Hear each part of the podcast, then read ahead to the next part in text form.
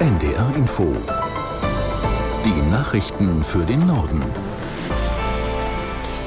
Um 8.30 Uhr mit Michael Hafke.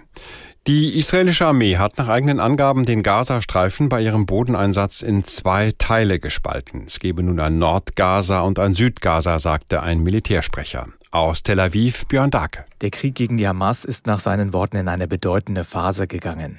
In den nächsten Stunden könnten die Soldaten weiter auf Gaza-Stadt vorrücken. In der Nacht waren im Norden laute Explosionen zu hören. Der Armeesprecher verwies auf Luftschläge und Angriffe vom Boden und nannte das eine wichtige Operation. Die von der Hamas kontrollierten Behörden in Gaza werfen der Armee vor, mehrere Krankenhäuser anzugreifen. Die Armee hatte davor weitere Bilder veröffentlicht, die aus ihrer Sicht belegen, dass die Hamas Krankenhäuser als Rückzugsorte und für Angriffe missbraucht. Israel hatte den Menschen im Norden des Gazastreifens gestern noch einmal einige Stunden Zeit gegeben, auf einer bestimmten Straße in den Süden zu fliehen. Ob und wie viele Palästinenser das gemacht haben, ist unklar. Telefon und Internet im Gazastreifen sind abgebrochen. Entwicklungsministerin Schulze ist für zwei Tage zu Gesprächen nach Jordanien gereist. Heute besucht sie dort das größte Flüchtlingslager im Nahen Osten. Aus Amman Nina Amin. In Saateri, nahe der syrischen Grenze, leben mehr als 80.000 syrische Geflüchtete in einer Containersiedlung. Mehr als die Hälfte davon sind Kinder. Hier unterstützt die Bundesregierung Bildungsprojekte oder auch die Wasserversorgung der Menschen. Entwicklungsländer wie Jordanien leisten den größten Teil der weltweiten Flüchtlingsaufnahme, meint die SPD-Politikerin Schulze. Das verdiene Solidarität. Morgen will sie sich über die humanitäre Lage im Gazastreifen informieren. In der jordanischen Hauptstadt Amman trifft Schulze dazu den Chef des UN-Hilfswerks für palästinensische Flüchtlinge. Jordaniens König Abdullah II. hat Israels militärische Reaktion auf den Terrorangriff der Hamas als Kriegsverbrechen bezeichnet und als kollektive Strafe für die hilflose Bevölkerung im belagerten Gazastreifen. Bundeskanzler Scholz hat die Deutschen dazu aufgerufen, jüdische Menschen zu schützen. Im Interview mit dem Mannheimer Morgen sagte Scholz wörtlich, wer Juden angreift, greift uns alle an. Aus Berlin Lothar Lenz. Es gebe in Deutschland, Zitat, glasklare Gesetze, die das Verbrennen israelischer Fahnen oder das Rufen antisemitischer Parolen verbieten, sagte der Bundeskanzler in dem Zeitungsgespräch. Am Wochenende hatte es in Berlin eine pro-palästinensische Demonstration mit rund 9000 Teilnehmern gegeben, die nach Polizeiangaben aber überwiegend ruhig verlief. Beamte nahmen rund 70 Personen fest. Aufgerufen zu der Kundgebung hatten mehrere pro-palästinensische palästinensische sowie linksextreme Gruppen. Bund und Länder beraten heute darüber, wie die Zuwanderung nach Deutschland eingedämmt werden kann. Außerdem geht es bei dem Spitzentreffen im Kanzleramt um die Finanzierung der Flüchtlingskosten.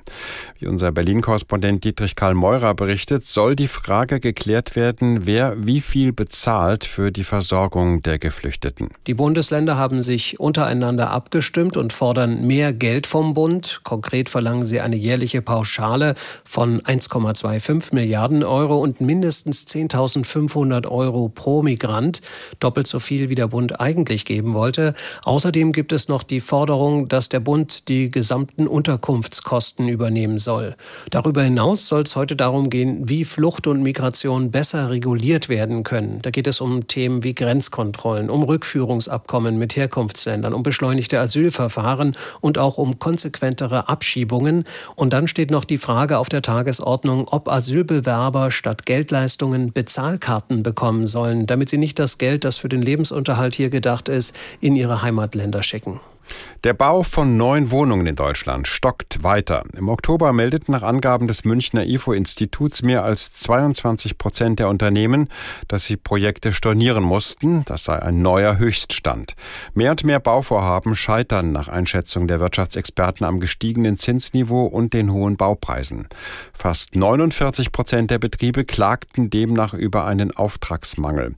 Im Oktober vor einem Jahr habe dies nur knapp 19 Prozent betroffen. Im Betrugsprozess gegen den früheren US-Präsidenten Trump soll dieser heute in New York vor Gericht aussagen. Es geht um den Vorwurf, ob seine Familienfirma im großen Stil Vermögens- und Geschäftsunterlagen frisiert hat. Aus New York Charlotte Voss. In dem Prozess geht es jetzt vor allem noch darum, das Strafmaß festzustellen. Richter Arthur Angoran hatte bereits im September geurteilt, dass Trump und sein Familienunternehmen Immobilienbewertungen aufgebläht haben und wegen Betrugs haftbar gemacht werden könnten. Die Staatsanwaltschaft fordert unter anderem mindestens als 250 Millionen Dollar Strafe und ein Geschäftsverbot im US-Bundesstaat New York für Trump und seine beiden älteren Söhne. Beide haben vergangene Woche ausgesagt. Am Freitag erklärte Eric, er würde nie etwas Unkorrektes unterschreiben. Er habe sich auf Anwälte und Spitzenmanager der Trump Organization verlassen.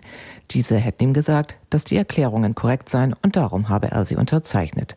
Das gleiche hatte zuvor sein älterer Bruder Donald Trump Jr. ausgesagt. Heute sagt der ehemalige Präsident Donald Trump aus, am Mittwoch seine Tochter Ivanka. Sie wird in diesem Verfahren nicht mehr als Beschuldigte befragt. Das waren die Nachrichten.